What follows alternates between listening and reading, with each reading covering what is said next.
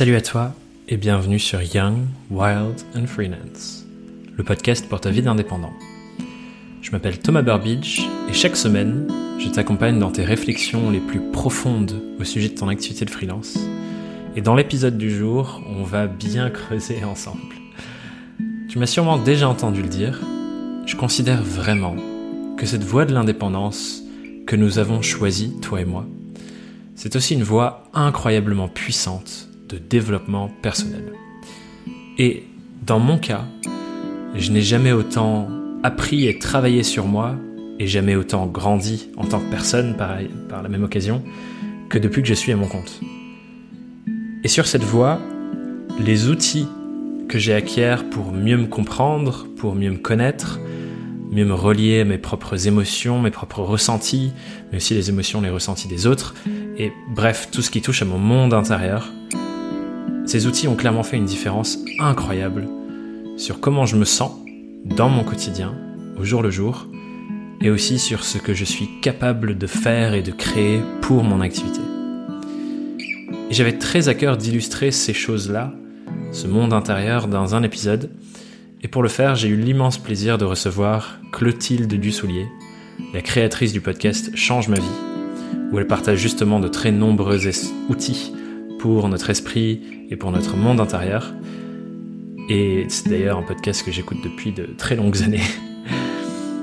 Et d'ailleurs, depuis que j'ai créé ce podcast Young World and Freelance, Clotilde est sur la liste des personnes que j'avais absolument envie d'inviter. Et du coup, je suis très heureux de pouvoir te partager cette conversation. On explore en long, en large et en travers de nombreux enjeux intérieurs qui nous touche tous et toutes en tant qu'indépendants et indépendantes. Je t'invite vraiment à prendre des notes, car ce qui est partagé dans cet épisode est vraiment très précieux à mon sens pour chacun d'entre nous. Et si tu aimes ce niveau de profondeur dans les réflexions et aussi dans les pratiques pour passer à l'action dessus, je t'invite vraiment à rejoindre ma newsletter car c'est exactement ce que j'aime le plus y partager chaque semaine. Et pour y avoir accès, tu peux t'inscrire sur thomasburbidge.com slash newsletter. Et sur ce, je te souhaite une superbe écoute et on se retrouve à la fin pour le débrief. Bienvenue sur le podcast Clotilde. Merci beaucoup, merci de me recevoir Thomas.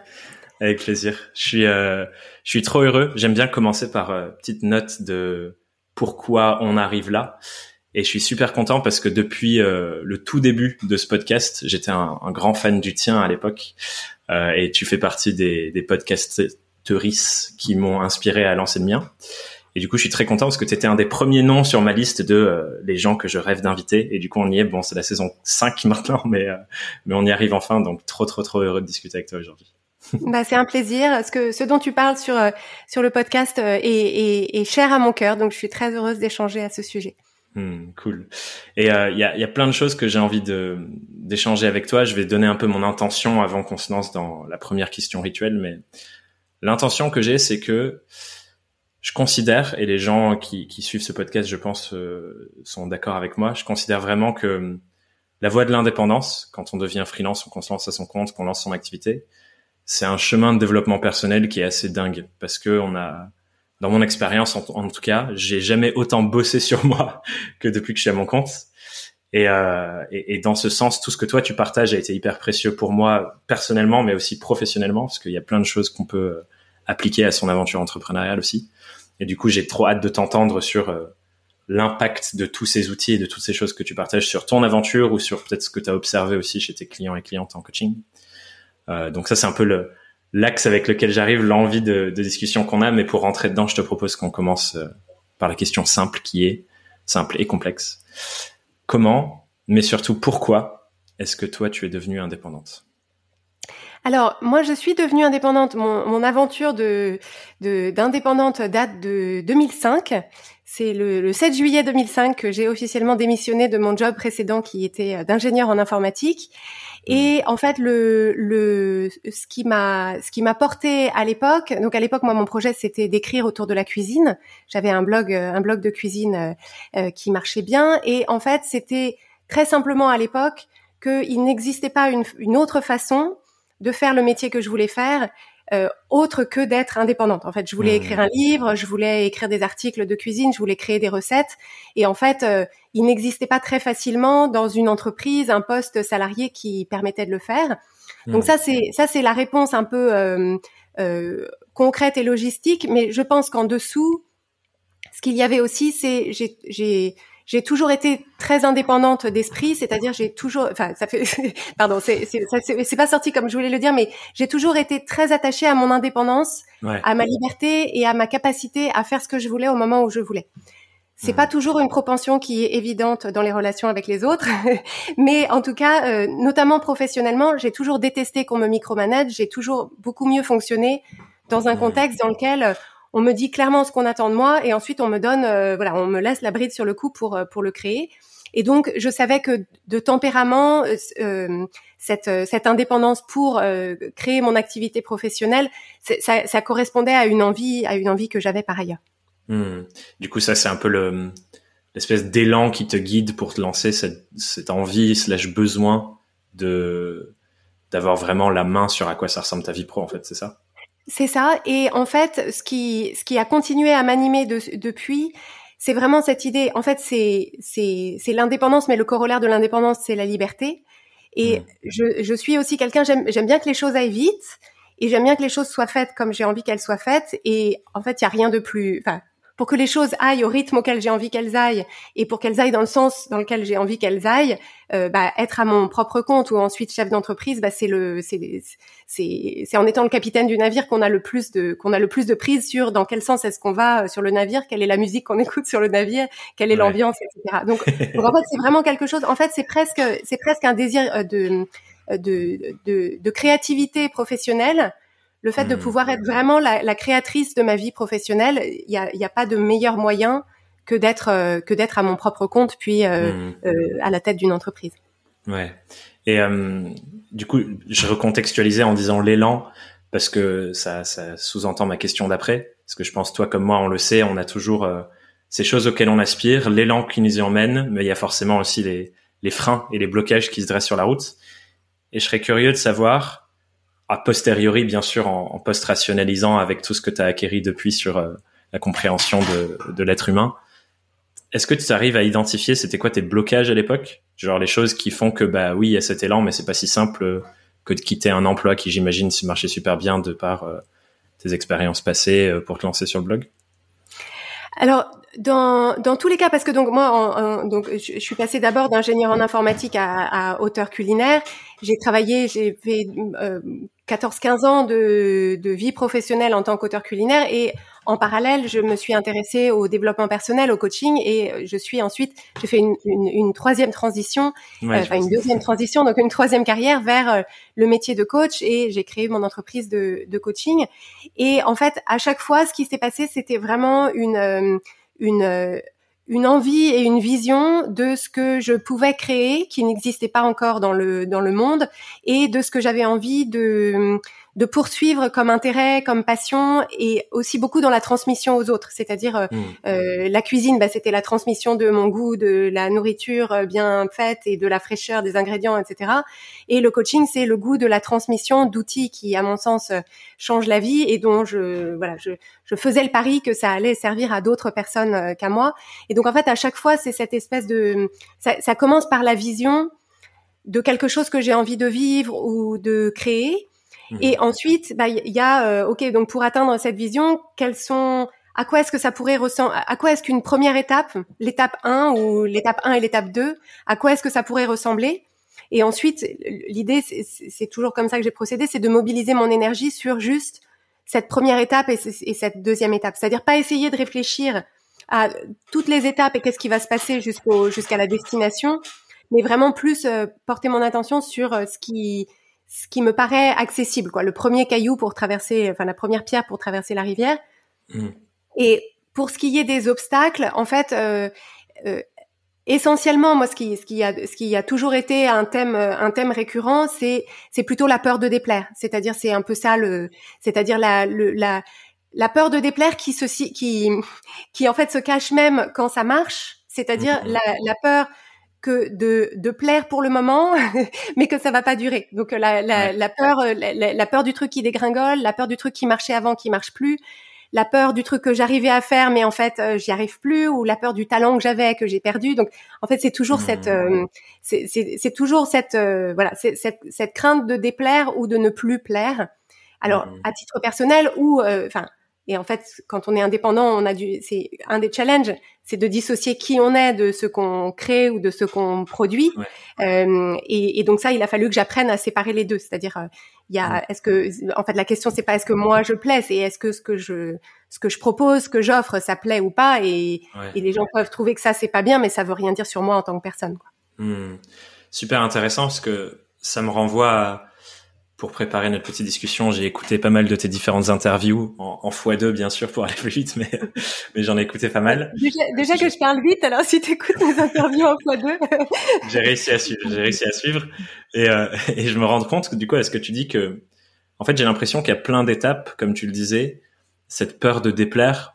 Moi, je, je, je dis souvent aussi, c'est la peur de ne pas être euh, de ne pas être accueilli, de ne pas être aimé elle, elle, prend plein de formes différentes en fait. C'est comme si elle se déguise d'une manière différente. Et j'imagine qu'au début c'était euh, oh mon dieu, euh, qu'est-ce que vont dire mes proches du fait que je lâche. Euh, c'est ce que beaucoup de, des auditeurs peuvent vivre aussi. Qu'est-ce que mes proches vont dire que je lâche ce métier qui, ce boulot qui est bien payé ou ou ce truc pour lequel je me suis battu pendant toutes mes études pour me lancer dans un truc où je sais pas si ça va marcher? Plus tard, c'est oh mon dieu, qu'est-ce que vont dire mes clients si je sais pas, je change ma manière d'opérer et, et je fais plus comme avant et, et, j'ai l'impression que c'est la même peur au fond, finalement, non? Oui, tout à fait. En fait, c'est toujours le, c'est, ça, ça correspond toujours à, à la possibilité que l'approbation ou la validation et donc derrière ça euh, l'amour euh, des autres ne nous soit pas, ne soit pas inconditionnel en fait. C'est de se dire mmh. euh, voilà, on, on, on m'accepte et on me et on me on me récompense, on me on m'apporte de la validation parce que jusqu'ici mmh. j'ai fait certaines choses mais il est tout à fait possible que du jour au lendemain, euh, d'un coup, euh, en fait, on se détourne de moi, que, que, je ne plaise mmh. plus, que ça ne résonne plus, etc. Et donc, en fait, c'est c'est c'est éminemment humain. Hein. C'est un, c'est une c'est une crainte qui est assez universelle. Et donc, en fait, la question c'est pas comment est-ce que je m'en débarrasse, c'est c'est plutôt comment est-ce que j'aménage autour, c'est-à-dire quelle place est-ce que je lui donne, parce qu'en fait, c'est aussi ça peut aussi être un, un, un carburant si c'est utilisé correctement. C'est-à-dire que l'envie, par exemple, de, de toujours se renouveler, de répondre au plus près aux besoins des, aux besoins et aux attentes euh, des gens, d'écouter le, d'écouter ce qu'on nous dit et de recueillir dedans qu'est-ce, qu'est-ce qui est, qu'est-ce qui est bon à prendre et qu'est-ce qui est juste, euh, qu'est-ce qui me, qu'est-ce qui fait des bleus à mon ego, etc. En fait, euh, c'est aussi dans, c'est comme, comme on a, enfin, je crois qu'il n'existe pas de métier qui soit euh, euh, exclusivement euh, contenu euh, pour la personne. C'est-à-dire quand on quand on pratique un métier et qu'on vend quelque chose à quelqu'un, il y a, y a, toujours un quelqu'un. Et donc en fait l'idée c'est c'est de se dire que cette euh, cette cette envie de plaire ou cette crainte de déplaire, on peut la on peut la mettre à notre on peut la tourner à notre avantage en se disant c'est pas que je veux plaire, c'est pas que je veux qu'on me dise moi personnellement que je suis génial, mais c'est que le meilleur moyen de, de, poursuivre dans la relation et d'avoir une relation euh, mmh. euh, qui a une bonne longévité euh, dans, dans le temps, c'est de m'assurer que j'écoute la personne qui est mon client ou ma cliente, que je suis attentive à ses besoins, à ses retours, à ses commentaires et que j'intègre ça pour pour améliorer sans arrêt ma, ma, pratique ou ce que je propose ou ce que ou ce que je lui apporte. Mmh. J'adore cette ce que tu apportes là aussi parce que ça me fait penser à quelque chose dont je parle souvent et sur lequel je suis allé un peu plus loin dans, dans ma formation récemment, qui est la communication non violente, où c'est la base de euh, comment j'interagis avec quelqu'un en étant à l'écoute de moi, mes sensations et mes besoins, et aussi les sensations et les besoins de l'autre, pour qu'on se rencontre à partir de, de cet endroit-là. Et je trouve que il y a plein de, de, connexions que je fais du coup aussi avec euh, le, le, marketing, euh, ce que tu expliques là sur le fait de vraiment être à l'écoute de, des besoins et attendre de, de ses clients pour, pour bosser là-dessus. Et du coup, je suis curieux à comment tu le ramènes à ce que tu disais auparavant, qui est de euh, dissocier ce truc de mon identité. Et on parlera peut-être de l'identité après, parce que je pense que c'est un sujet fascinant sur qui, tout ce qu'on fait à partir de qui on pense être et comment on dissocie ça de notre création? Enfin, peut-être que tu peux partager euh, ce que toi, tu as, entrepris ou ce que tu aurais voulu entreprendre à l'époque pour, euh, pour bosser sur cette peur de déplaire quand elle s'est manifestée dans ton activité? Oui. Alors, je pense que ce qui, ce qui, ce qu'il est important de, de, de construire constamment, et je, et je pense pas que ce soit jamais terminé comme, euh, comme, comme démarche, mais ce qui est important, c'est d'arriver à dissocier dans, dans son discours intérieur ce que je me dis à moi et sur moi, m'assurer qu'en fait, euh, ce, ce, socle de connexion à moi-même, de relation avec moi-même et d'alliance avec moi-même, que ça, ce n'est pas conditionné par le, par, le résultat de mes actions. C'est-à-dire de pas me dire, par exemple, je, je, prends un, exemple, euh, quelqu'un qui, par exemple, qui un, un freelance qui, qui, qui dépose un projet, qui fait une qui fait une proposition pour répondre à euh, voilà, enfin qui fait une, un, devis euh, pour répondre à un besoin. Est-ce que cette personne-là, est-ce que elle, quand on lui dit oui, elle se sent bien parce qu'elle se dit je suis je suis fort, je suis bon et tout, et si on lui dit mmh. non, elle en tire des conclusions sur elle. Et en fait, l'idée c'est de bien dissocier. Il y a moi qui suis qui je suis avec toutes mes qualités, tous mes défauts, mes failles, mes faiblesses, mes forces, etc. Donc ça c'est ça c'est qui je suis et je reste dans mon équipe quoi qu'il arrive. Et puis il y a cette euh, cette opportunité professionnelle à laquelle j'ai répondu. Est-ce que j'ai répondu du mieux que je pouvais? Est-ce que j'aurais pu faire mieux? Est-ce que et en fait on arrive beaucoup mieux à apprendre de de ces réussites comme de ces échecs. Si on ne se sent pas en fait personnellement remis en cause, si on ne sent, si on n'a pas l'impression que à chaque fois c'est qui tout double sur euh, nous en tant qu'être humain, notre valeur, est-ce que et, et, donc en fait c'est vraiment important de voir et, et la difficulté, quelque chose que j'ai rencontré très tôt euh, parce que justement ce que je faisais avait du succès, c'est que euh, si on ne veut pas être euh, euh, démonté par les commentaires négatifs, il faut faire attention de ne de, ne pas se construire sur les commentaires positifs. C'est-à-dire, mmh. si je ne veux pas que quand on me dit c'est nul ce que tu fais, ça me ça me mette au fond du trou, eh ben il faut pas qu'en fait quand je reçois un commentaire qui me dit franchement c'est génial et c'est extraordinaire ce que tu fais, il faut pas que je m'en serve pour euh, pour construire ma confiance euh, ma confiance en moi mmh. là-dessus. Et, et, ça c'est très difficile. Je me souviens quand j'ai quand j'ai découvert ça, je me suis dit oh là là non mais où je vais la trouver ma confiance en moi si c'est pas sur les commentaires. Et donc ça c'est quelque chose que j'ai du coup euh, en fait ça revient toujours à ce à à, à, développer cette, cette, cette notion que malheureusement à l'école on ne nous aide pas du tout à développer, qui est qu'est-ce que moi je pense de moi? Qu'est-ce que moi je pense de moi, dans mes forces comme dans mes faiblesses, dans mes zones d'amélioration comme dans mes acquis, dans mes compétences comme dans mes incompétences, et en fait pouvoir s'appuyer avant tout sur notre euh, notre évaluation nécessairement subjective, mais idéalement une, évaluation qui m'est utile parce qu'elle me donne confiance, parce qu'elle m'encourage, parce qu'elle m'aide à avancer. Et en fait l'idée après c'est une fois qu'on a ça qui est bien solide, bah, on peut avoir des commentaires qui sont agréables, on peut avoir des commentaires qui nous paraissent désagréables, mais en fait euh, on n'est pas euh, secoué par les vents euh, comme un roseau mmh. où de temps en temps ça souffle chaud, de temps en temps ça souffle froid et, c'est ça qui mmh. fait notre météo émotionnelle. Mmh.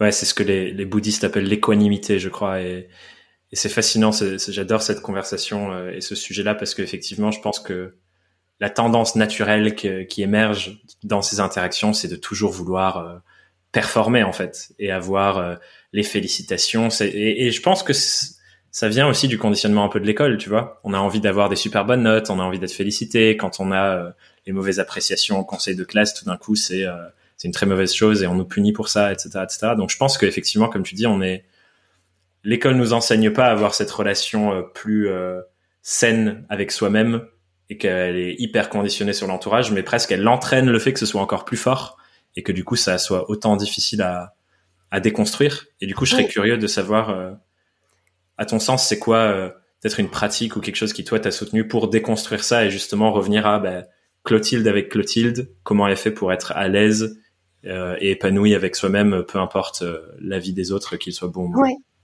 Ben, en fait, ça passe par la, la, construction d'un dialogue intérieur qui est un dialogue de, à la fois de, de, de bienveillance, d'encouragement, de complicité, mais aussi d'honnêteté.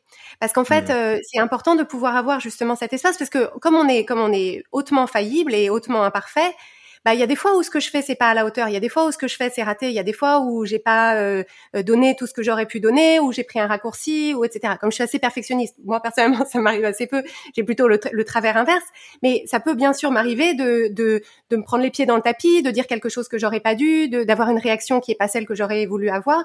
Et donc en fait l'idée c'est quand il se passe ça de pouvoir avoir une sorte de débrief avec soi-même qui est bienveillant, encourageant et complice, mais qui est mmh. aussi honnête et de pouvoir se mmh. dire en, toute honnêteté, mais sans jugement et sans se, sans, sans se, se taper sur la tête, de, de se dire bah là franchement c'était pas c'était pas génial. Et donc qu'est-ce qui s'est passé?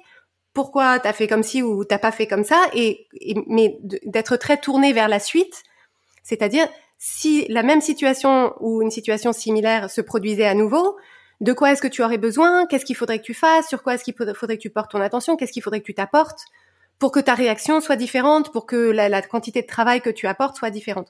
Parce qu'en fait, la plupart d'entre nous, ce qu'on fait, c'est que on regarde un échec ou, une, ou, un truc passé qu'on trouve euh, qu'on trouve pas à la hauteur, on se critique, on se juge, on se condamne, et c'est tellement pénible qu'en fait, on, préfère arrêter d'y penser. Et donc, en fait, ça, n'a, on n'en retire aucun bénéfice parce qu'on n'a pas appris de mmh. leçon, on n'a pas imaginé une stratégie pour la suite.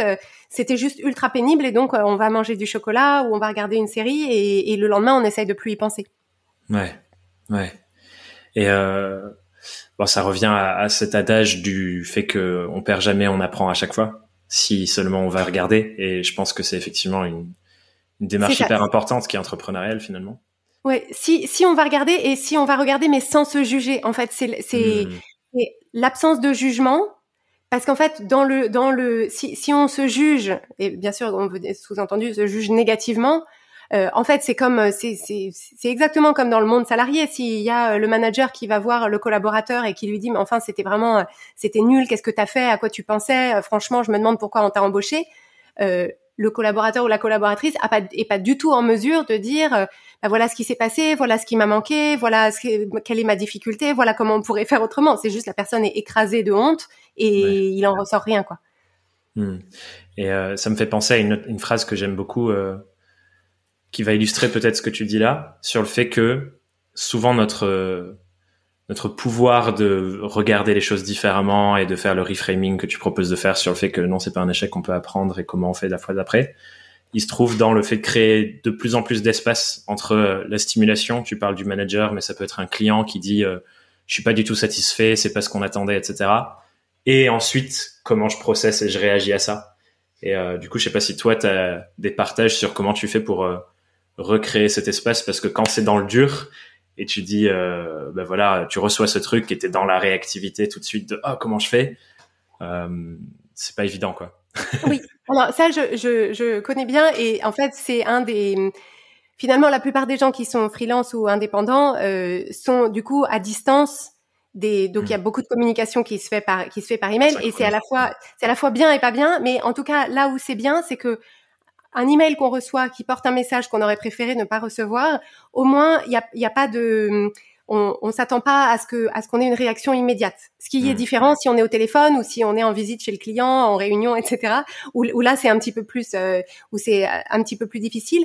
Mais en fait, euh, le ce que ce que je suggère et il y a un épisode de Change ma vie qui s'appelle euh, Ceci n'est pas un problème à résoudre et la suite de la phrase c'est Ceci n'est pas un problème à résoudre, c'est une émotion à accueillir c'est en fait vraiment de, de savoir euh, décaler, enfin, de savoir euh, décaler le moment où on gère le problème émotionnel et le moment où on gère le problème logistique ou factuel. Parce qu'en fait, mmh. quand je reçois un email qui me dit on est très déçu par ce que tu nous as fourni, en fait, le problème dans l'instant, c'est pas que mon travail a pas été à la hauteur, c'est toutes les émotions que je ressens parce qu'on vient de me dire que mon travail était pas à la hauteur.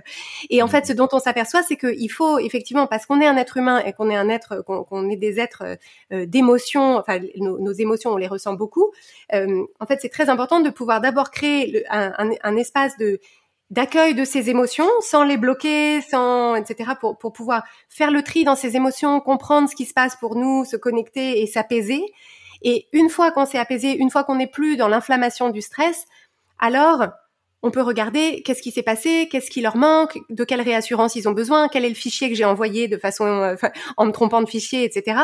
Parce qu'en fait, si j'essaie de résoudre le problème logistique ou factuel sous le coup du stress, de la honte, de l'embarras et de la peur, en fait, ça va pas bien se passer. Ça va être pire. Généralement, c'est le suraccident. On réenvoie encore le mauvais fichier. On dit un truc de travers. Enfin, ça, se passe pas bien. Et donc, en fait, c'est vraiment pour ça que les, les outils de gestion de nos émotions et de connaissance de nos émotions sont absolument indispensables dans la vie professionnelle. Et, il faudrait que, que tous les professionnels en aient dans leur dans leur boîte à outils clairement. C'est qu'en fait, il faut, il, il, faut arriver à reconnaître dans un premier temps la, première priorité. Enfin, la priorité, parce que c'est redondant, la première priorité. La priorité, c'est de commencer par m'occuper de ces émotions qui en fait vont m'empêcher de, de qui c'est ça qui me bloque pour l'instant. Donc je m'occupe de mes émotions, de mon coup de stress, et après je réfléchis à tête reposée. Ouais, et ça, ça me ça amène superbe à, quelque chose dont je voulais parler avec toi, qui est un sujet dont j'ai l'impression tu parles pas mal. Moi, j'ai fait le lien encore une fois avec un autre principe euh, que, que moi je tire du bouddhisme, qui est la, la neutralité des événements. C'est-à-dire que il y a un potentiel et une neutralité dans tout ce qui se passe à l'extérieur, auquel nous ensuite on va venir euh, teinter de par euh, les pensées qu'on a et les émotions qui découlent de nos pensées, euh, et qui du coup sont, comme tu l'as su bien expliqué là, c'est à partir de là qu'on agit et qui du coup crée ce qui va ce qui va se passer par la suite parce que nos actions elles viennent de comment on se sent et j'ai envie de réagir par rapport à comment je me sens.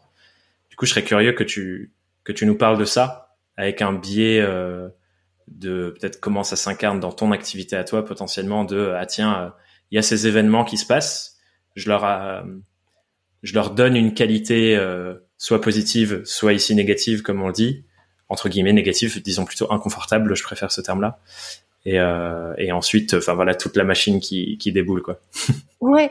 Alors moi la façon dont donc, donc dans dans le langage que que j'emploie sur change ma vie on dit que les circonstances sont neutres. Et donc, il y a un épisode de Change ma vie aussi qui s'appelle Les circonstances sont neutres et qui aide à bien comprendre ce que ça veut dire. Et en fait, ce que, ce que, pour, pour bien préciser ce qu'on veut dire, l'idée, c'est pas de dire que, enfin, moi, je ne souscris pas à l'idée que toutes les circonstances se valent. C'est-à-dire que moi, je garderai toujours, c'est-à-dire toutes les circonstances ne se valent pas à mes yeux. Il y a toujours des circonstances que je préférerais. Je préfère avoir tous mes clients contents que tous mes clients mécontents, par exemple. mais, mais là où c'est vraiment utile cette idée que les circonstances sont neutres, c'est comme une partie de cartes où tout le monde a euh, un jeu qui lui est distribué pour commencer.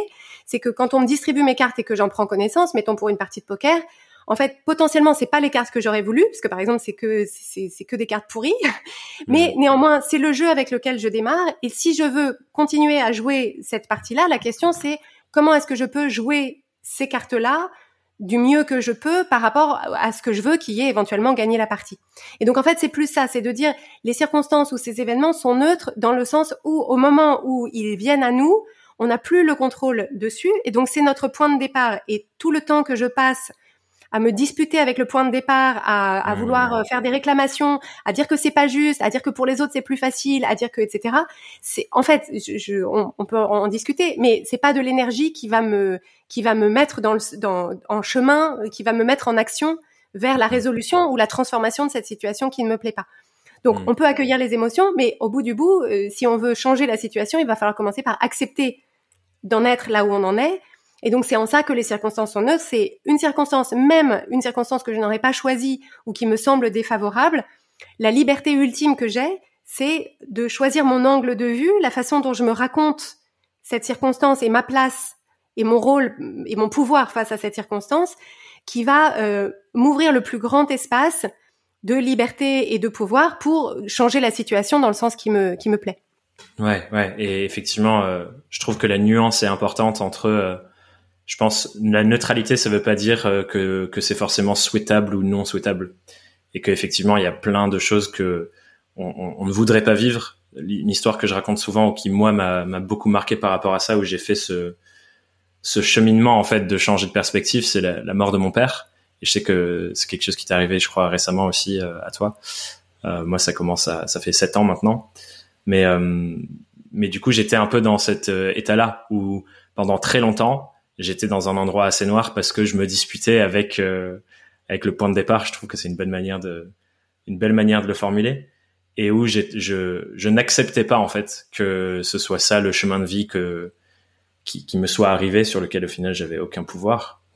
Et le moment où j'ai commencé à à me demander est-ce qu'il n'y a pas une autre manière, de, une autre clé de lecture de cette situation et qu'est-ce que je peux en faire, c'est le point de début de départ de tellement d'autres choses dans ma vie et euh, qui m'emmène aujourd'hui à ressentir à la fois une énorme peine, beaucoup de tristesse, mais aussi de la gratitude de cet événement-là, ce qui est euh, un paradoxe incroyable euh, et, et, super gratifiant, je me dis. Mais, mais du coup, je trouve que ça illustre très bien ce que tu dis, et ça peut arriver même pour les pires choses de nos vies, quoi. C'est ça. Ça peut arriver pour les pires choses de nos vies, et ça arrive à longueur de journée. dans, dans, des situations où en fait face à quelque chose qu'on n'aurait pas choisi et dont par défaut, on se dit ça c'est pourri, enfin c'est c'est nul comme situation, ça me plaît pas, c'est très défavorable.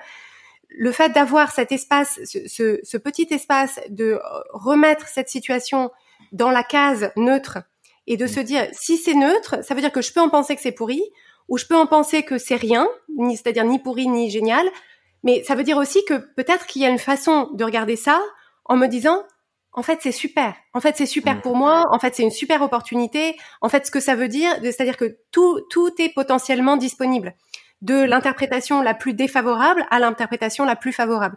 Et souvent, quand on essaye de faire cet exercice, c'est-à-dire face à une situation qui, qui nous paraît défavorable, par exemple un projet qui tombe à l'eau, une collaboration qui se passe pas bien, etc., si, de, le fait de se poser la question et de se dire si c'était si c'était en réalité euh, enfin si je suis euh, 20 ans enfin si dans 20 ans je me dis en fait ce truc qui s'est passé c'était la meilleure chose qui puisse se passer à ce moment-là pour moi dans ma vie professionnelle etc qu'est-ce qu'il faudrait qu'il se passe après ou qu'est-ce que mmh. d'essayer de mettre les choses en perspective en se disant si c'était en réalité génial euh, qu'est-ce que ce serait? Alors après, ça, ça, ça, ne retire pas dans l'instant les éventuelles émotions négatives qu'on ressent, mais, mais, ça permet de trouver une, une, une perspective et, et, et, et ça c'est toujours ce que ce qu'on essaye de faire avec nos clients et nos clientes, c'est on essaye de d'ouvrir autant que possible l'angle de vue parce que par le, le fonctionnement de notre cerveau, en fait, on a tendance par défaut à penser que notre angle de vue, c'est la, c'est la, c'est la, c'est la vérité. C'est, il y, en a mmh. qu'un seul, c'est celui-là. Euh,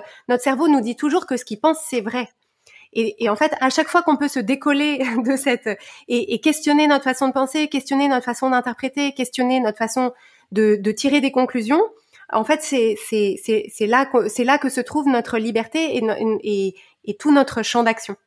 Ouais, et euh, il y a plein de, de superbes exercices de rééquilibrage ou d'aller voir les zones les zones d'ombre que le biais de sélection et de confirmation de nos cerveaux nous nous laisse pas ne nous laisse plus l'accès à ce genre de choses. Et euh, clairement je te rejoins à fond là-dessus.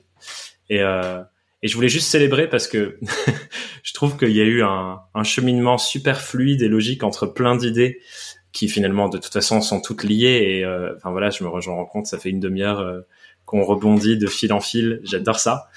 Mais je voulais juste peut-être pour euh, faire le sommaire de tout ça et revenir sur euh, une des questions avec lesquelles je voulais attaquer, mais qui arrive en milieu d'épisode, c'est ok, qui est après tout ce temps et tous les tous les outils que tu as partagés, tous les apprentissages que, que tu as eu et développés avec le temps sur euh, la connaissance du fonctionnement humain, tous ces outils de pour l'esprit, comme tu le dis.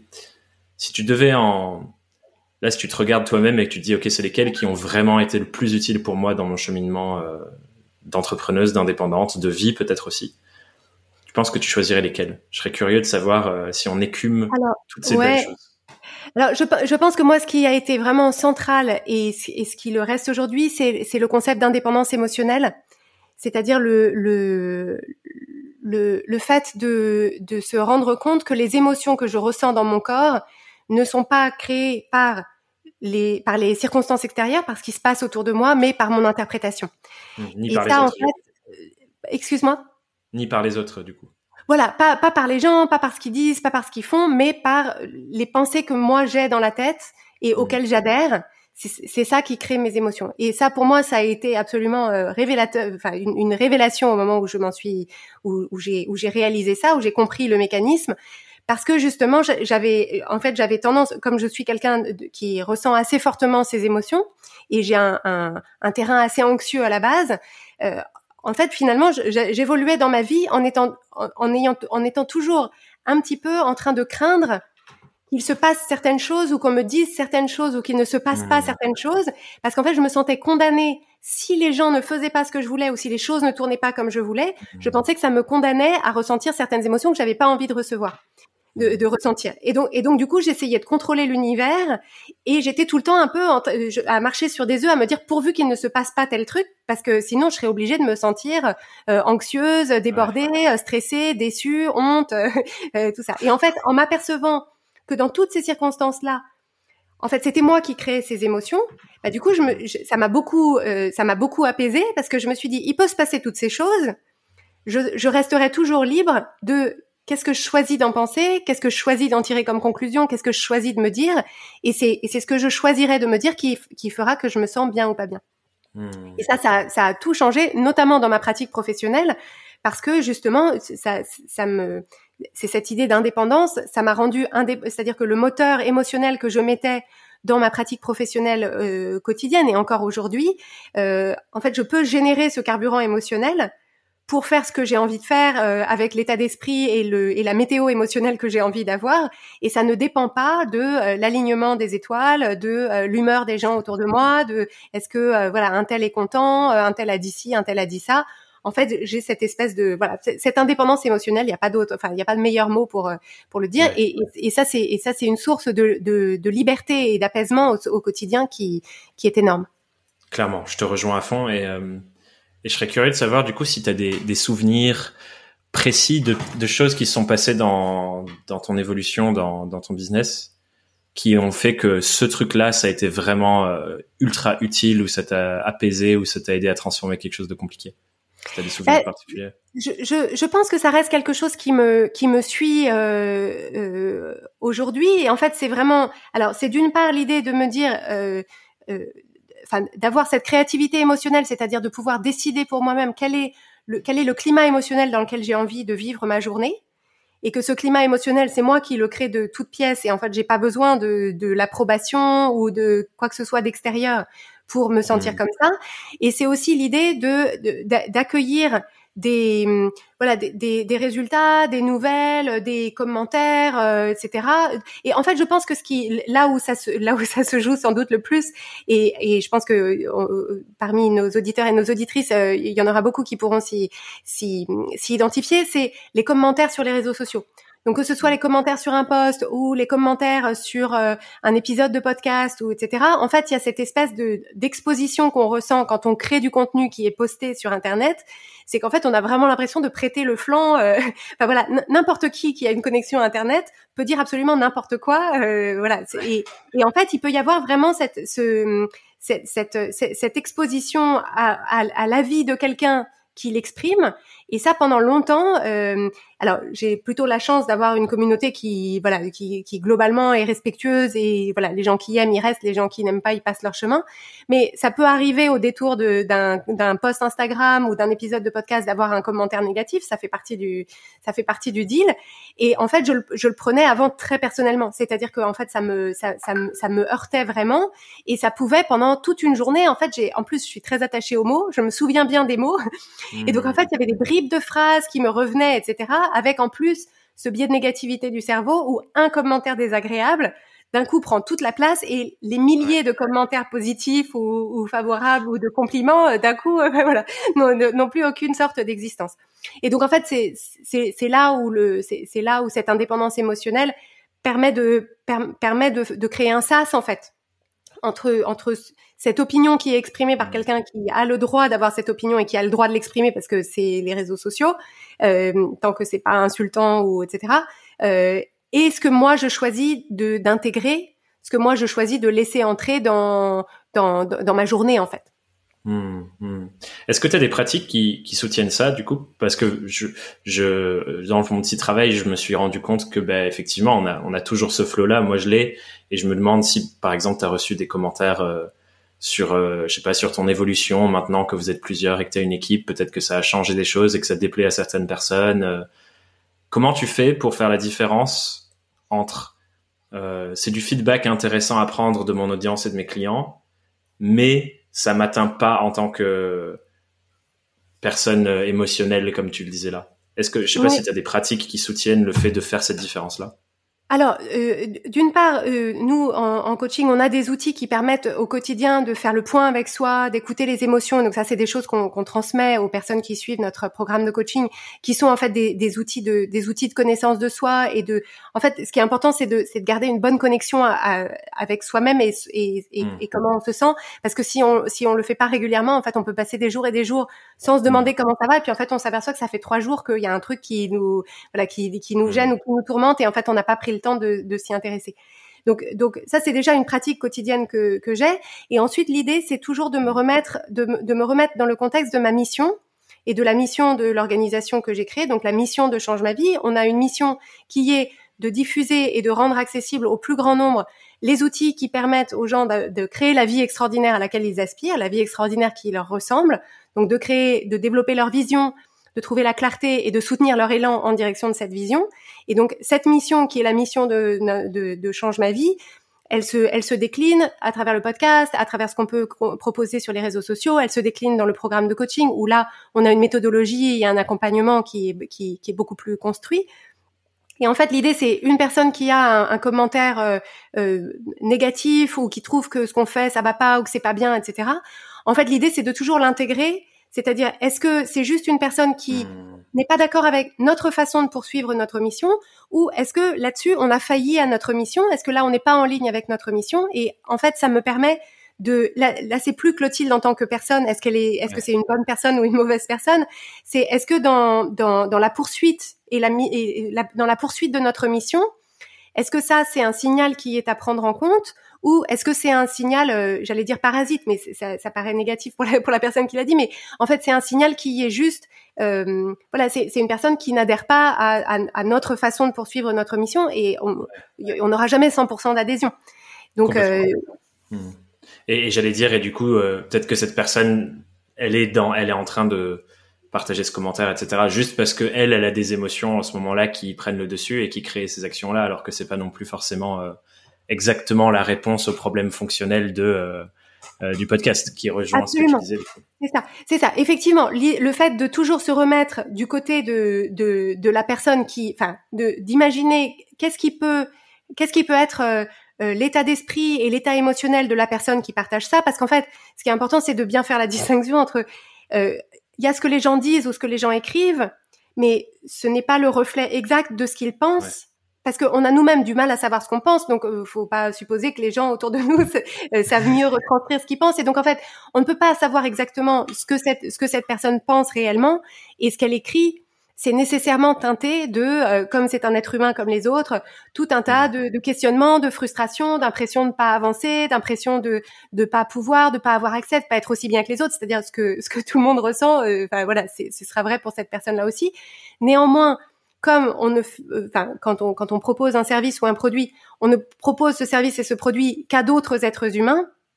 Il faut quand même prendre en compte, c'est-à-dire si on, si ce qu'on a fait a d'une façon ou d'une autre suscité cette réaction-là chez cette personne, c'est intéressant de se demander quel est le quel est le message que nous on a envoyé ou quel est le message qu'on a qu'on n'a pas réussi à envoyer à cette personne qui fait que d'une façon ou d'une autre elle s'est sentie euh, pas incluse ou pas prise en compte ou etc qui, qui peut l'avoir fait réagir comme ça. Ouais, ouais.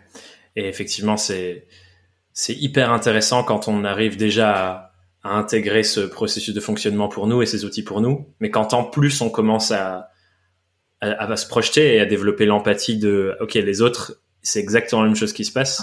Je trouve que ça transforme radicalement notre manière de d'être avec les gens. Moi, je le vis par exemple dans, dans ma coloc avec mes deux meilleurs amis. On, même juste hier soir, on avait une situation où il y a quelqu'un, euh, enfin, il y avait des, des, tensions, et ça s'est incroyablement bien passé parce que justement, on a, on a ces, ces pratiques entre nous de, en fait, du coup, voilà, voilà ce que je ressens, voilà ce qui est en train de me traverser, etc.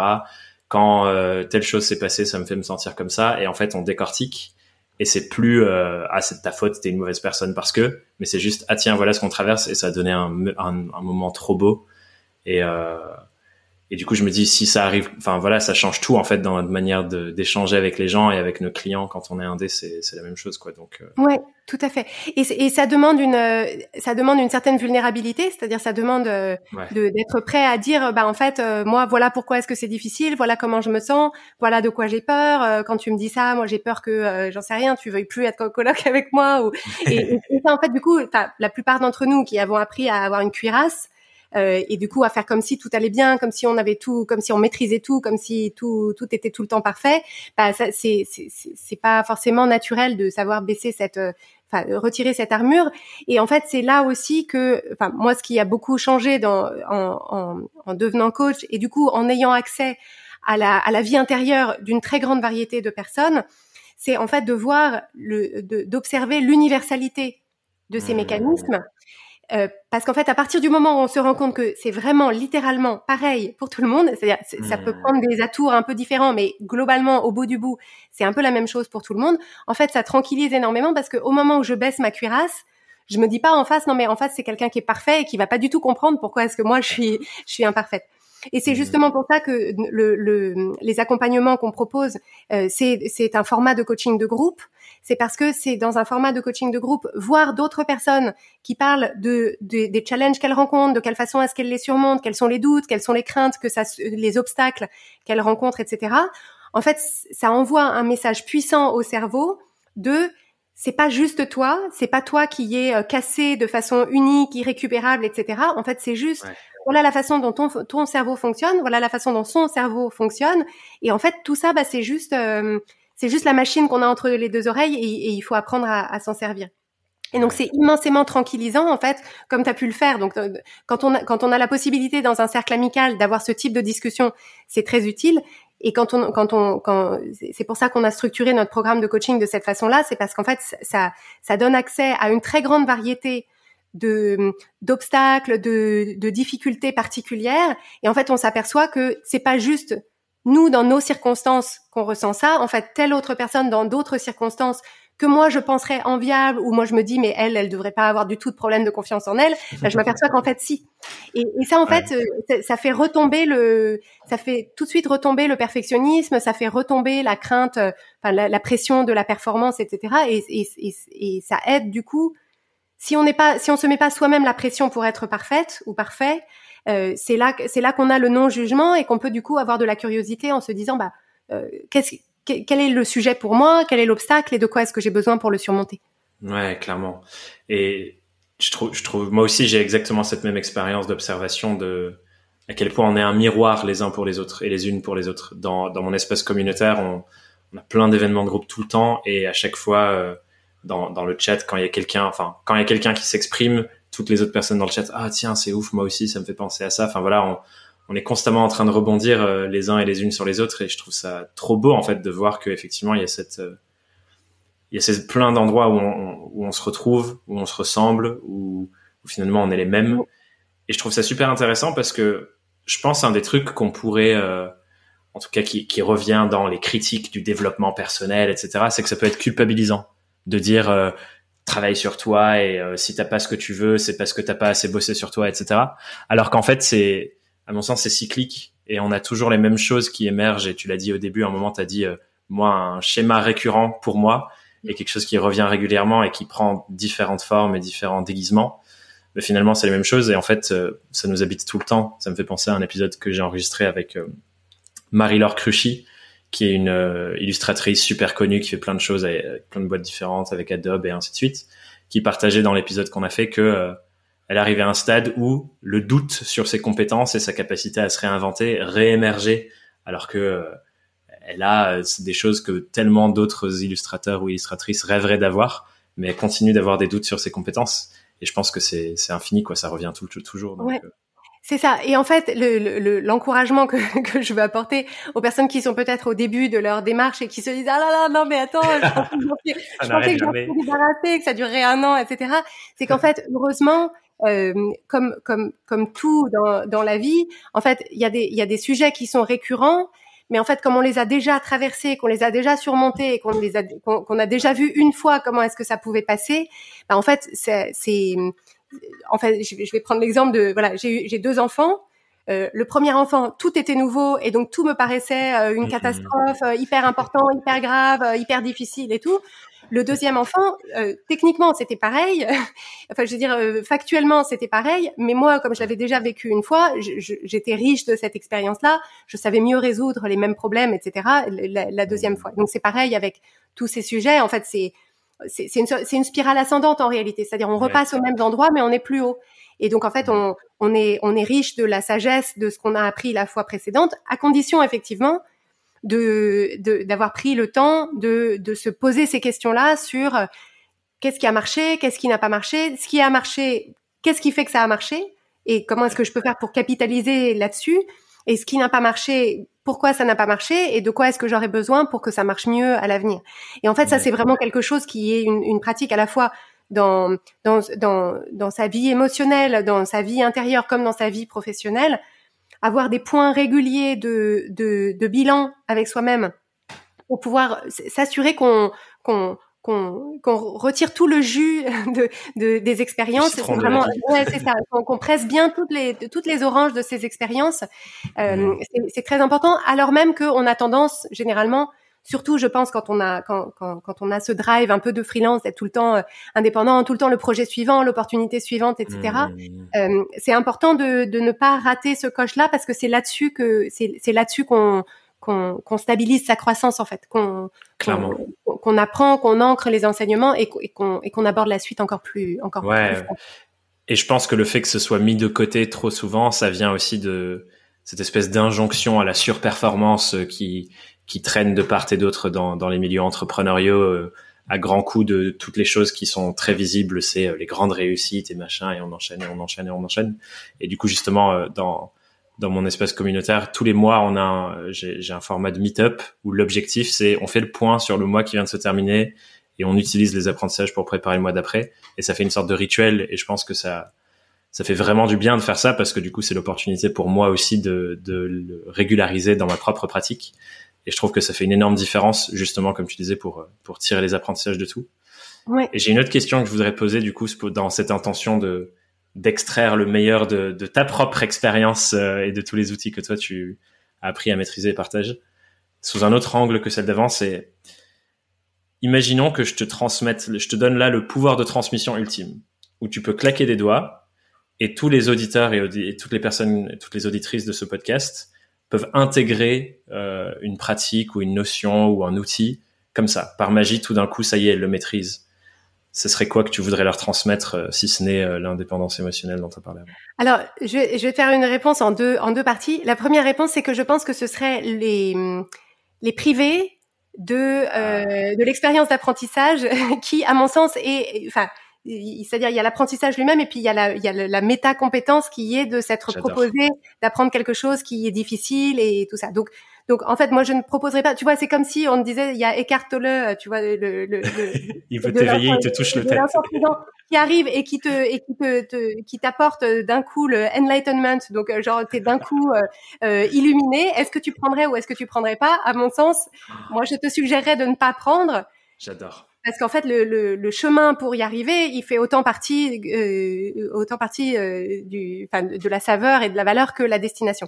Néanmoins, il y a une compétence qui, à mon sens, enfin qui est une compétence qu'on s'attache beaucoup à transmettre aux personnes qu'on accompagne, c'est notre capacité, et ça c'est un super pouvoir en soi, c'est notre capacité à ressentir toutes les émotions. C'est-à-dire notre notre notre velléité finalement à ressentir le spectre total des émotions mmh. dans ce qu'il a d'agréable comme dans ce qu'il a de désagréable. Et je pense fondamentalement que si on était tous, euh, si on se sentait tous et toutes vraiment capables de faire face, de ressentir et d'accueillir toutes les émotions, on, on, on serait virtuellement euh, sans peur. C'est-à-dire qu'il resterait la peur de la douleur physique, mais qui, euh, heureusement pour la plupart d'entre nous, se présente peu dans nos vies, parce qu'en réalité, tout ce qui nous fait peur, en réalité, ce qui nous fait peur, c'est toujours la c'est toujours une émotion. C'est toujours une émotion qu'on pense qu'on va ressentir s'il se passe cette, chose ou cette autre chose. Et en fait, et, ça c'est quelque chose que, que les personnes qui nous écoutent peuvent peuvent examiner et que j'utilise souvent pour pour moi-même et pour nos clients et nos clientes. C'est quand on quand on a une réticence à quelque chose ou quand on a peur de quelque chose, c'est au lieu de fuir et de se dire non non mais on va essayer que ça se produise pas etc. C'est au contraire d'aller dans le futur au moment où cette chose se produit. Et en fait, qu'est-ce qui me fait si peur? C'est-à-dire comment est-ce que je me sentirais si ça se produisait? Et en fait, l'idée c'est dans le confort de sa chambre ou de son salon où il s'est pas encore passé ça, de se proposer de ressentir maintenant l'émotion qu'on pense qu'on ressentirait si on avait cette mauvaise nouvelle, si on avait cette euh, ce, ce, truc qui tombe à l'eau, etc. Et de se proposer juste pour euh, juste là, alors qu'il se passe rien, de ressentir vraiment cette émotion. Et en fait, on s'aperçoit mmh. que peut-être on va pleurer, peut-être on va, voilà, c'est pas forcément agréable, mais parfois ça fait des, ça fait sortir des larmes. Et de se proposer de pratiquer en fait le fait de ressentir cette émotion. Et ça, ça émousse la peur parce qu'on se dit en fait, si le pire qui se passe c'est cette émotion-là que je viens juste de ressentir et qui en réalité le pire qui s'est passé, c'est que j'ai un peu pleuré et que d'ailleurs je me sens mieux après. Bah en fait, allons-y, allons-y parce que le pire qui puisse se passer, c'est une émotion. Ouais, c'est fou que tu parles de ça, parce que je me souviens exactement du moment où j'ai écouté l'épisode de podcast où tu parles de, de cet exercice-là. oui, c'est vrai, d'accord. Clairement. Et, euh, et, et c'est fou parce que du coup, ça me ramène plein de souvenirs et, et justement ce que j'ai pratiqué par la suite. Et, euh, et je te rejoins à fond, euh, hyper puissant cet exercice. Et ça, tu vois, moi j'ai l'impression aussi, je reviens sur ce que je disais sur la mort de mon père, que d'avoir vécu ça, en fait, ça, ça teinte complètement différemment toutes les autres expériences que j'ai parce que j'ai l'impression que j'ai vécu tellement fort euh, des, des, choses qu'on étiquetterait de, de, négatives ou de pas souhaitables et qu'on n'a pas envie de vivre, que tout le reste est du coup sur un spectre plus large de, ben voilà, j'ai vécu tel niveau de douleur entre guillemets. Ok, ce niveau de douleur là, clairement c'est rien, euh, viens on dépasse et on avance. Et du coup, je trouve que c'est fascinant euh, ce que tu proposes parce que je souhaite à personne de devoir vivre les pires expériences de leur vie pour ensuite avoir accès à. Ben voilà, le spectre il est large maintenant, c'est cool. Mais de l'expérimenter comme tu, tu le proposes là avec ce genre d'exercice, euh, c'est fou en fait. Ça, ça élargit. C'est ça. Et en fait, euh, euh pour pour celles et ceux qui aiment les sensations fortes, on peut aussi se poser la question quelle est la quelle est le l'émotion la pire c'est-à-dire quelle est mmh. l'émotion qu'on redoute le plus. Et donc ça, moi, j'ai fait cet exercice-là une fois après être allé voir euh, le film Joker au, cinéma, mmh. où en fait, euh, il a fallu que je sorte avant la fin du film parce que je trouvais ça trop, trop horrible. Euh, en fait, mmh. je, je, je ça m'arrive rarement, hein, mais là, je suis, je suis sortie. en fait, j'ai réfléchi après. Et en fait, je me suis rendu compte que l'émotion la pire pour moi, c'est l'émotion d'horreur. Donc c'est vraiment c'est c'est cette émotion de genre il y a quelque chose de vraiment horrible et l'horreur de voir voilà quelque chose d'horrible. Et en fait je me suis dit ça c'est important pour moi à savoir parce que je sais que ça c'est le pire que je puisse ressentir et donc ma ma mission si je ne veux pas euh, laisser cette émotion-là me, me, me, diriger ou me faire peur, euh, c'est en fait de, de l'apprivoiser, c'est-à-dire de, de, de, mieux la connaître. Donc je vais pas la susciter exprès euh, avec des choses extérieures, mais de, de, mieux, de mieux connaître cette émotion, ce qu'elle ce qu'elle ce qu'elle fait dans mon corps, etc.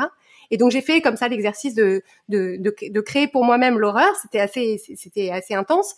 Mais en fait, du coup, ça, ça s'est évanoui cette, euh, cette peur que j'avais.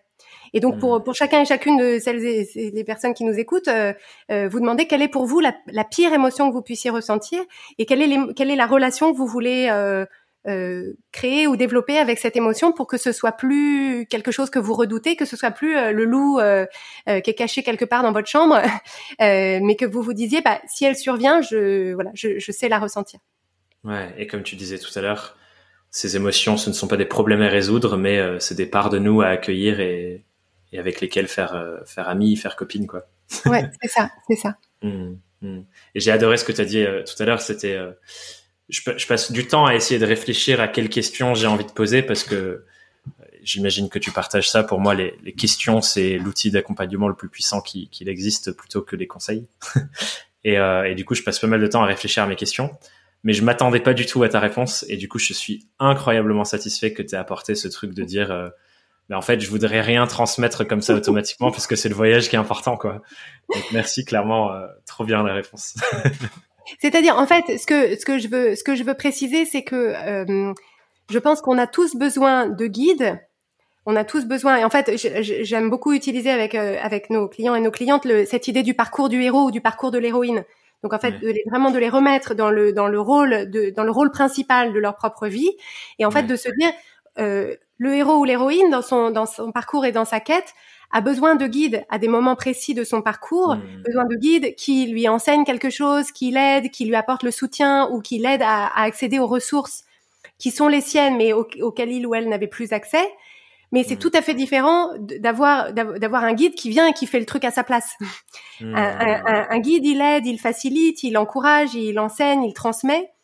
Mais c'est quand même c'est quand même le héros ou l'héroïne qui fait le gros du boulot de euh, bah de d'essayer d'apprivoiser le truc, de l'intégrer, d'essayer de rater, de recommencer. Et en fait, c'est de ça que je ne voudrais pas priver les gens. C'est-à-dire transmettre les outils, ça je le fais au quotidien à travers le podcast et dans notre programme de coaching mais je ne voudrais pas, si je pouvais, par, euh, par, par transmission de pensée, euh, faire que ces compétences-là soient déjà acquises.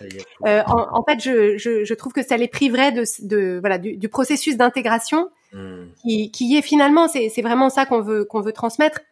C'est si c'est apprendre à apprendre, c'est savoir apprendre, savoir acquérir de nouvelles compétences. Il y a, y a, pas plus important que ça, surtout quand on est, enfin, je pense dans n'importe quelle vie professionnelle, parce que le, les métiers vont continuer à évoluer, les technologies vont continuer à évoluer, les usages vont continuer à évoluer. donc, ce qu'on veut favoriser au maximum, c'est cette agilité de, de bah, de, de s'adapter, d'apprendre de nouvelles choses, d'apprendre de nouvelles façons de penser, de nouvelles façons de faire. Et, et c'est ça qu'on, il me semble que c'est ça qu'il faudrait qu'on apprenne aux, aux, enfants et aux jeunes euh, euh, pendant leur scolarité. Ouais, c'est ce que j'allais dire. Et j'allais dire, euh, à mon sens, c'est ça qui nous rend réellement indépendants, dans le sens pas dépendant de quelque chose, mais on a ce, cette liberté finalement de se dire, ok, ben, peu importe ce qui m'arrive, je suis capable de rebondir, d'apprendre, d'accueillir ce qui se passe pour moi, même si c'est quelque chose que je ne connais pas et que j'ai jamais rencontré avant, et, euh, et d'y faire face et de développer les, les compétences slash euh, euh appétences dont j'ai besoin pour avancer. Donc clairement, je te rejoins à fond là-dessus. Et, et, la bonne nouvelle, c'est que euh, moi, je crois fondamentalement, et c'est vraiment au cœur de, de notre approche, que euh, l'être humain ne s'épanouit que dans le mouvement et la croissance. Mmh. C'est-à-dire, on est comme une pâquerette, c'est-à-dire que la pâquerette, quand elle arrête de pousser, elle meurt. Et en fait, euh, c'est c'est en ça que parce qu'il y a des gens qui peuvent se dire ah oui mais c'est ces technologies qui changent tout le temps, ces usages, les besoins des gens changent tout le temps et tout. En fait, ça peut faire peur. Et en fait, l'idée c'est de retourner ça en se disant non mais c'est justement c'est merveilleux que ça change tout le temps parce que ça nécessite que nous on continue à affiner nos compétences, nos pratiques, à évoluer, à apprendre de nouvelles choses, etc. Et en fait, ça c'est un ingrédient indispensable d'une vie épanouie et, et accomplie. Et quand on quand on arrête d'apprendre euh, quand on arrête d'apprendre, quand on arrête d'évoluer, quand on arrête de se frotter à des choses qu'on ne connaît pas, bah là c'est le c'est le déclin. C'est d'ailleurs pour ça que beaucoup de gens qui prennent leur retraite, euh, en fait, euh, s'aperçoivent qu'ils sont pas du tout aussi heureux que quand ils que quand ils travaillaient, euh, parce qu'en fait il y a plus il y a, y, a, y a, plus d'apprentissage, il y a mmh. plus de sauf les gens qui démarrent de nouveaux projets bien sûr, mais le fait de ne de, de rester le, sur place, le statu quo, la zone de confort, en réalité, on, on, décline. On, ouais je te rejoins à fond et ça, ça ancre encore plus l'importance de se dire c'est le voyage qui est important, c'est que comme on est toujours dans cet élan, moi j'aime bien dire euh, il y a personne sur la, si on prenait une, capture d'écran de la planète, personne n'est statique, on est toutes et tous en train de voguer vers quelque chose, des aspirations, des envies, des désirs, des, des projets. Et en fait, comme ça ne s'arrête jamais et que même quand on aura fini quelque chose, il y aura celui il y a quelque chose de nouveau qui va apparaître bah, si on profite pas du chemin, en fait, on, on profite jamais parce qu'à chaque destination, il y en a une nouvelle qui se présente et euh, ça ancre d'autant plus. Euh, oui, c'est ça. Ce que tu disais là-dessus. Et, et, ça, je pense que c'est quelque chose qui demande un petit peu de temps à intégrer parce que je pense que quand on, selon là où on en est de sa carrière ou de sa pratique professionnelle, il y a une partie de nous, en tout cas c'était mon cas, qui commence par se dire non mais quand même, hmm. d'accord, d'accord, le voyage est plus important que la destination, mais je pense quand même que cette destination-là, ce sera quand même. Euh, et donc en fait, je pense qu'il faut avoir fait l'expérience de, de, de deux ou trois occasions dans lesquelles on s'est dit quand j'en serai là, alors je pourrai me détendre, alors je ne douterai plus, alors je n'aurai plus peur, et qu'en réalité c'est pas ça qui se passe. Euh, deux, deux ou trois répétitions de ce schéma pour pour commencer à dire ah ouais en fait il, hmm. me disait ça et effectivement il avait ils avaient raison. Ouais, ben ça me fait un très bon lien et je te propose que ce soit ce sur quoi on termine avant les questions rituelles de fin, mais avec euh, un autre une autre question que je voulais te poser qui vient appuyer un peu sur ce qu'on disait là de euh, notre monde intérieur euh, teinte notre monde extérieur et c'est dans ce sens que ça se passe, etc. Est-ce que tu viens de dire là, oui, c'est bien beau tout ça, sauf dans certains cas où on se dit oui, bon, ok, euh, bravo. Et j'en ai un très précis euh, sur lequel je, je serais curieux de t'entendre. Tu vois, pour les personnes qui sont au tout début de l'aventure et qui ont l'impression un peu de de, de lutter, d'être en combat, peut-être que leurs allocations chômage vont se terminer bientôt ou ou ce genre de choses et on n'a pas encore la stabilité financière de euh, ok ça tourne bien euh, j'ai réussi à avoir la stabilité de revenus de clients que je veux. Qu'est-ce que tu dirais à ces personnes là par rapport à ce qu'on vient de se dire là sur euh, ben voilà il y a, y a, tout un ça part de l'intérieur et on peut accueillir tout ça et ainsi de suite alors que effectivement elles se disent bah non ça ira bien quand j'aurai la stabilité quoi. Alors, je, je, pense que ce qui se passe dans, dans, dans, ce phénomène que tu décris, c'est qu'il y a quand même dans, dans ces apprentissages, il y a quand même une, euh, un, effet d'entraînement et un effet d'élan qui augmente. C'est-à-dire que les expériences nourrissent les expériences, les enseignements nourrissent les enseignements, les, les expériences d'ailleurs euh, réussies ou ratées. Hein, euh. et donc, il y a quand même quelque chose où, quand on démarre de rien, il y a quand même un certain nombre de choses qu'il faut construire ex nihilo pour et en fait ça, donne un peu l'impression en fait c'est un peu au début il faut quand même un peu pousser la pierre en haut de la montagne et donc dans un mmh. premier temps bah il y a effectivement il y a beaucoup de choses à construire il faut avoir un site il faut avoir euh, euh, décider d'une offre il faut décider d'une tarification il faut éventuellement trouver des prestats il faut donc en fait il y a tout ça qu'il faut construire donc on pousse la le, la, la pierre jusqu'en haut de la montagne et passer le, le, le col de la montagne là d'un coup on s'aperçoit que la que, que la que la pierre elle elle commence à elle commence à rouler, elle commence à rouler mmh. et au bout d'un moment, et ça, ça fait partie aussi d'un truc qui me passionne, qui est le, le fait de mettre en place des systèmes, qui est pour moi quelque chose de très important pour euh, quand on a une activité indépendante ou, ou, ou chef d'entreprise, euh, une, une, activité de, de chef d'entreprise, c'est le fait de systématiser autant que possible ce qu'on fait, comment on le fait et quelles sont un peu nos, nos méthodes, parce que c'est ça qui crée justement cet élan. C'est-à-dire plus on systématise, plus la, boule elle, elle, commence à rouler toute seule, sans qu'on ait perpétuellement à devoir euh, à devoir la pousser.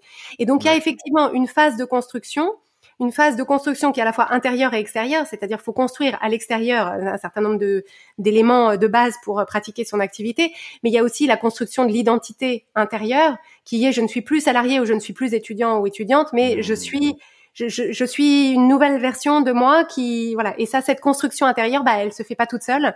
Et, et effectivement c'est inconfortable comme tous les changements d'identité. Mais l'idée c'est de se dire le, la, la, lumière au bout du tunnel c'est le parcours de tout un tas d'autres indépendants ou chefs d'entreprise qui sont passés par là avant nous et qui n'ont pas mmh. abandonné et qui peuvent dire qu'au bout d'un moment, bah, une fois qu'on a la nouvelle identité, une fois qu'on a les systèmes en place, une fois qu'on a toutes ces choses en place, bah, Là, on commence à avoir un peu, un peu plus d'aisance, un peu plus de confort, un peu plus de confiance, un petit peu moins de doute. Et là, ça commence à rouler un peu plus. Hmm.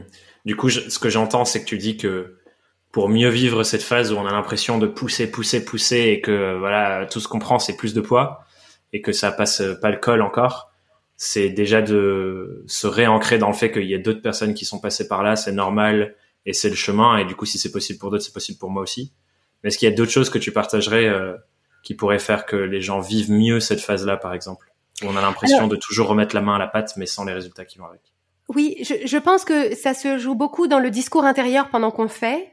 C'est-à-dire mmh. euh, notamment des parce que on, on parle de, de, de, penser à d'autres entrepreneurs ou d'autres indépendants qui sont passés par là avant nous et tout ça. Euh, notamment regarder en particulier des, des, schémas de comparaison c'est-à-dire, euh, ah oui, alors euh, une telle, elle a commencé au même moment que moi et elle en est déjà là, elle a plus de followers, elle a plus de chiffres, elle a plus de machin, elle a plus de ceci. Donc les phénomènes de comparaison et en fait s'assurer simplement que pendant qu'on est en train de pousser la pierre en haut de la montagne, qu'on a un discours intérieur euh, euh, d'encouragement, de confiance et de complicité autant qu'on peut. Parce que moi, ce que je sais, c'est que si je suis en train de pousser une pierre en haut de la montagne et qu'il y a à côté de moi quelqu'un qui dit franchement, tu vas pas très vite et puis tu es sûr que tu vas y arriver et puis t'as vu, elle, elle est déjà en haut de la montagne. Honnêtement, ça va pas m'aider à pousser la pierre. Donc, je pense que c'est aussi ça qui est important, c'est de c'est de valoriser et d'encourager le, le, les efforts même avant qu'ils aient produit des résultats qui sont flamboyants ou dont on peut parler le dimanche midi en famille et que ça impressionne tout le monde. Hmm. Ce qui rejoint euh, ce que tu disais au tout début de notre échange de euh, la qualité de cette relation de soi à soi qui est, qui est hyper importante. Qui est, qui est centrale dans tout. Ouais. Hmm. Hmm, trop bien. Je te propose du coup qu'on arrive sur euh, les questions de rituels de fin d'épisode qui sont au nombre de 5 pour la saison 5. J'en ai rajouté une. Et la première, c'est si tu étais face à Clotilde, c'est son tout premier jour euh, en tant qu'indépendante. Je te laisse choisir si c'est euh, indépendante numéro 1 avec le blog euh, cuisine ou indépendante numéro 2 avec l'activité de coaching. Mais c'est quoi le conseil que tu te donnerais à toi-même si tu pouvais te parler à cette époque-là? Avec tout ce que tu as acquis depuis. Le conseil que je me donnerais, c'est de, de m'appuyer plus vite et plus résolument sur euh, sur ce qui constitue mes forces et de hmm. pas essayer enfin de, de pas de de pas les minimiser ou de pas essayer de m'en de pas essayer d'en mobiliser d'autres qui ne sont pas les miennes. En fait, je te donne un exemple euh, précis. Moi, je, je suis je suis très structurée. Moi, je suis ingénieur dans l'âme. Donc, je suis très structurée. Je réfléchis vite, j'avance vite, je, je je je parle vite, etc. Et en fait, j'ai j'ai longtemps eu euh, l'impression que peut-être j'étais un peu trop intense, que j'étais un peu trop, euh, euh, un peu trop rigide, un peu trop, etc. Et en fait, Du coup, j'ai passé beaucoup de temps à essayer d'avoir l'air plus cool que je ne l'étais, ce qui, ce qui fait beaucoup écho à des, à des, des expériences de collège. Euh, mais voilà, je suis un peu, je suis un peu nerd de mon sujet. Je, je lis énormément de livres là-dessus. J'ai envie, voilà, quand je me passionne pour un truc, je parle hyper vite, etc. Et il y avait une partie de moi qui était très occupée à essayer de masquer ça et de peut-être euh, mmh. me présenter sous un jour qui était un peu différent. Et ça, en fait, c'est une perte de temps énorme parce que je peux pas être une autre personne. Alors que si justement je, je, je m'appuie là-dessus et que je me dis, bah moi c'est ça, mais voilà, voilà, voilà, les caractéristiques qui me définissent pour l'instant et, et c'est en ça que je suis forte et c'est ça qui est bien chez moi. Bah, en fait, c'est une libération personnelle énorme et du coup, on a la possibilité de s'appuyer sur ces forces-là d'une façon qui n'est pas disponible quand on, quand on est occupé à les, à les masquer. Donc, je me donnerai l'autorisation plutôt de euh, voilà de, de, de, jouer avec mes forces plutôt que d'essayer d'en mobiliser d'autres qui ne sont pas les miennes. Mmh. Euh, voilà. Mmh, trop bien. Et est-ce que petite question parce que moi c'est l'intuition que j'ai, mais est-ce que tu as l'impression que l'envie de mobiliser ces autres forces, ça venait de euh, messages de l'extérieur ou de forme d'injonction de tu devrais faire comme ça, c'est mieux, voilà comment on devrait faire, patati patata?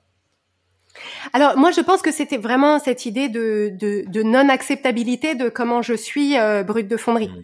Euh, et, et, en fait, ce que je, ce que je veux bien préciser, c'est que je, je veux pas avoir l'air de dire euh, en fait vous êtes comme vous êtes et puis les gens ont qu'à vous prendre comme vous êtes et vous n'avez pas à faire d'efforts particuliers. Je parle pas dans le relationnel, mais je parle dans le voilà par exemple euh, donc maintenant j'ai une équipe on est on est une entreprise de huit personnes maintenant et en fait bah, c'est quelque chose que j'ai appris à faire d'encadrer des gens, de de de de, de manager une équipe, d'inspirer autour d'une mission etc. Donc c'est quelque chose que j'ai appris à faire et je je me suis aperçue que dans un premier temps euh, en fait j'étais très occupée à, à, à regarder d'autres managers ou d'autres personnes qui étaient et, de me dire comment est-ce que eux conduisent leurs réunions et, mmh. et, je vais essayer de faire comme eux. Et en fait, moi, ce qui me vient naturellement, ça doit pas être vraiment ça parce que eux, c'est des professionnels et, et, moi, je suis débutante là-dedans. Mmh. Et en fait, du coup, il a vraiment fallu que je m'autorise à, euh, bah, à faire à faire à ma façon, à faire euh, de la façon qui moi me semble juste et qui me ressemble. Et je précise qu'il y a évidemment le, le, le, feedback après à intégrer, qui est est-ce que ça fonctionne bien, est-ce que ça donne de bons résultats, est-ce que mon équipe est contente, est-ce que est-ce que chacun et chacune a la place de dire ce qu'elle pense, etc. Enfin, donc c'est donc c'est pas voilà, je suis comme ça et on me changera pas, mais c'est je vais commencer par faire ce qui moi me paraît le plus juste et le plus et le plus naturel pour moi plutôt que de démarrer tout de suite en essayant de faire une version, euh, en essayant d'imiter quelqu'un d'autre, euh, voilà, une espèce de version imaginaire que j'avais dans la tête d'une manager et d'une chef d'entreprise. Hmm, trop bien. Et on s'amuse et on s'amuse beaucoup plus. on bah ouais, clairement. Je veux dire, évidemment, ça sans surprise, ça marche beaucoup mieux euh, quand quand je bah suis quand quand je fais vraiment, enfin quand je suis vraiment moi, parce que ça leur donne évidemment l'autorisation à elles d'être d'être vraiment aussi pareil. Ouais, complètement. Et j'allais dire Ouais, j'imagine que tu es aussi plus créatif, plus productif. Enfin voilà, ça, ça amplifie tous les, toutes les choses qu'on recherche parce qu'on construit sur les fondations de ce qui nous énergise et ce qui nous porte plutôt que d'essayer de les réfréner parce que c'est pas c'est pas normal, on devrait pas être comme ça quoi. Exactement, exactement. Hmm, cool.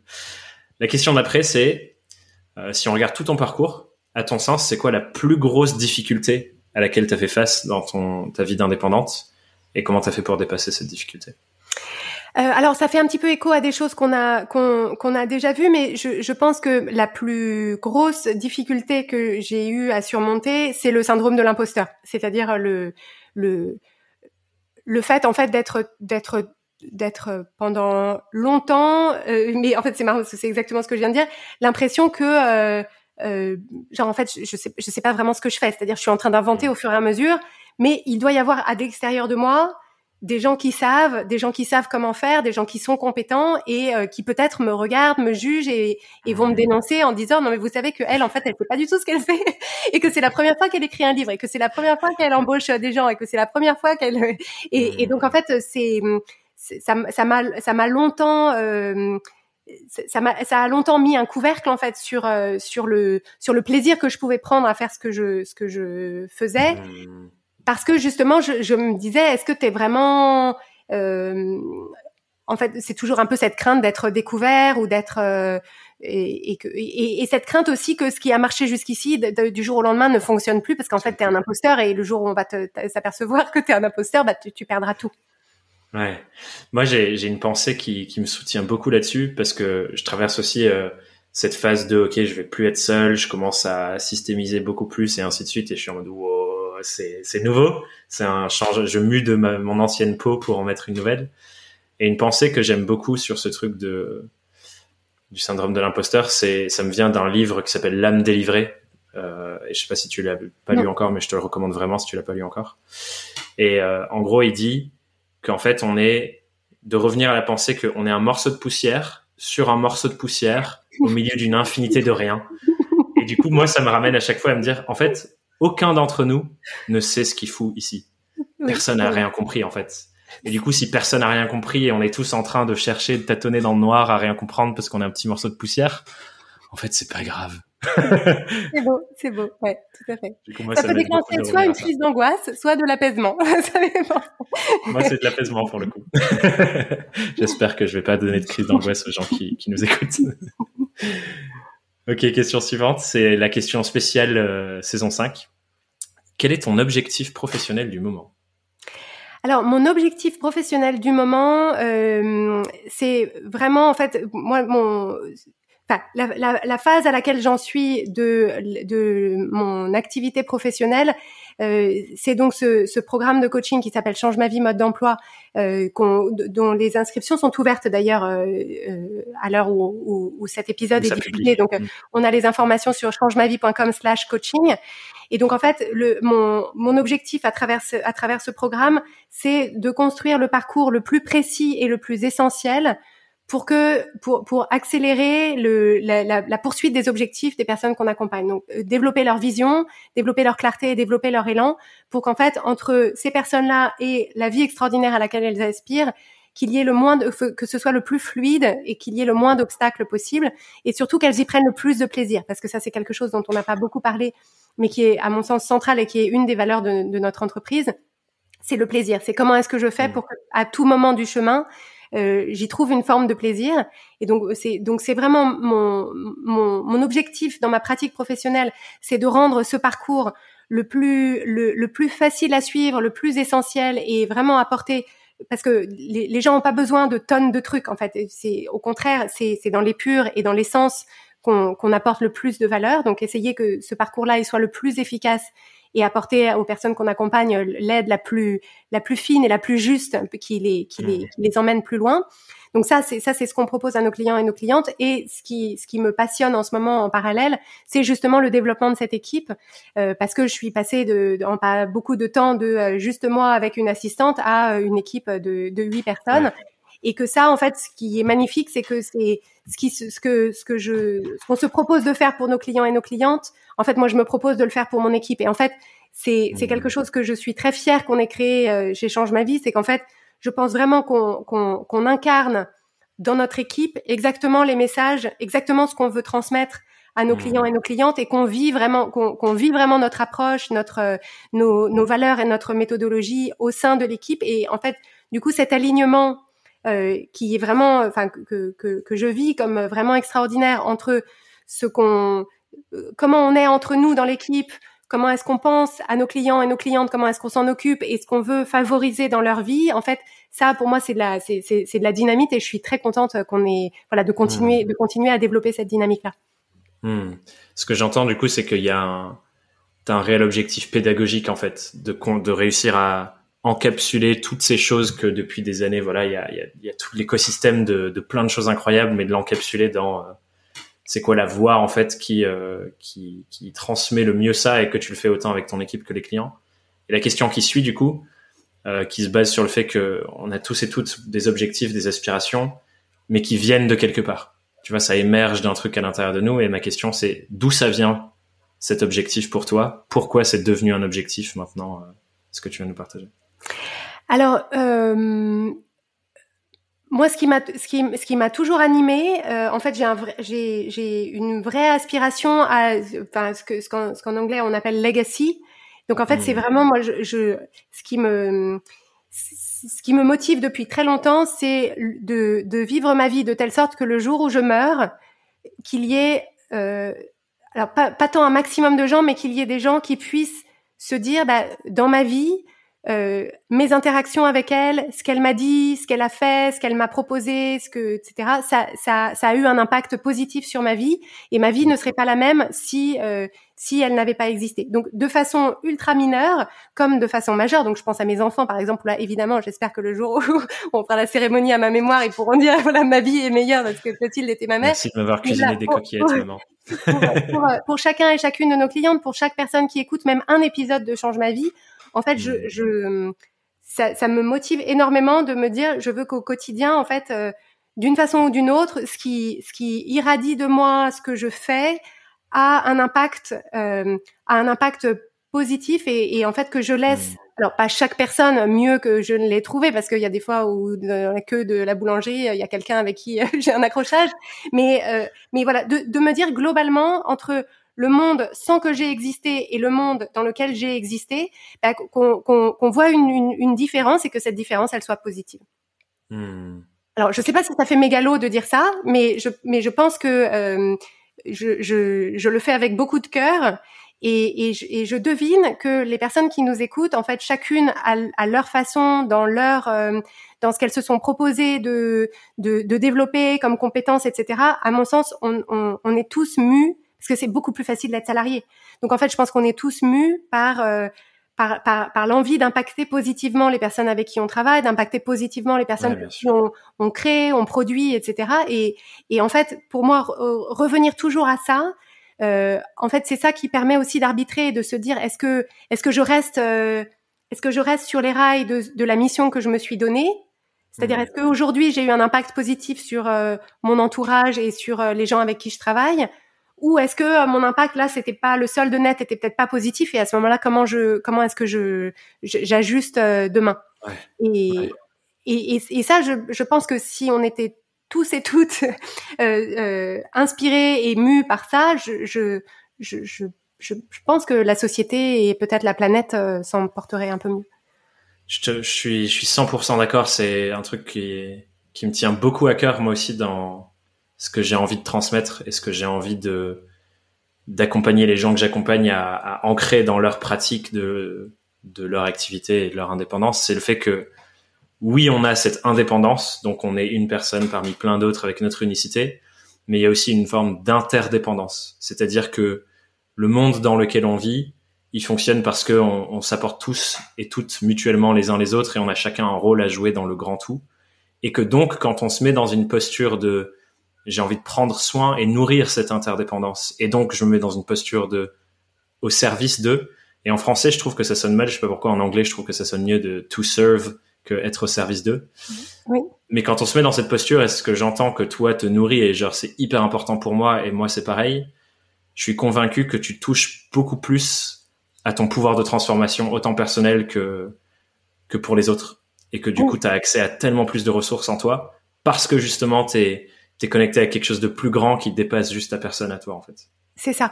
Et dans, dans, le, dans le métier que moi je pratique, le métier de coach, en fait, ça fait partie de notre mission aussi de, euh, de de, de, de, déverrouiller ça chez chacune des personnes mmh. qu'on accompagne. Parce qu'en fait, il y a, y a cette, euh, cette, cette, mauvaise compréhension du développement personnel qui est parfois, dont on parle dans la presse, qui serait une démarche nombriliste de voilà de, de, voilà mon petit bonheur personnel euh, alors que la planète flambe tout ça en fait pour moi ça repose sur, ça repose sur une incompréhension fondamentale qui est de dire c'est c'est quand les gens en fait il, il faut d'abord aider les gens à se sentir bien euh, avec eux-mêmes dans les problèmes euh, très pressants et très quotidiens de leur vie. Mhm. C'est-à-dire qu'il faut d'abord les affranchir de ça, parce que quelqu'un qui est bien dans sa vie, quelqu'un qui est bien avec lui-même, c'est quelqu'un qui est bien avec les autres, qui, qui, qui partage largement. En fait, je, je pense sincèrement qu'on est, qu'on est tous...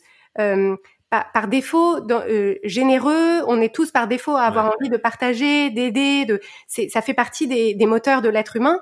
Mais celles et ceux qui, a, qui ne le font pas, c'est pas que ce sont des mauvaises personnes, c'est que ce sont des personnes qui sont encore emprisonnées dans dans, dans une mmh. lutte du dans une lutte ou une souffrance du quotidien et, qu'en fait il faut commencer par leur donner des outils pour se pour se pour s'affranchir et s'alléger de ça et en fait quelqu'un mmh. qui est bien dans sa vie c'est c'est quelqu'un qui fait vraiment qui qui qui a un effet beaucoup plus bénéfique sur son mmh. entourage, sur la société et sur la planète en général.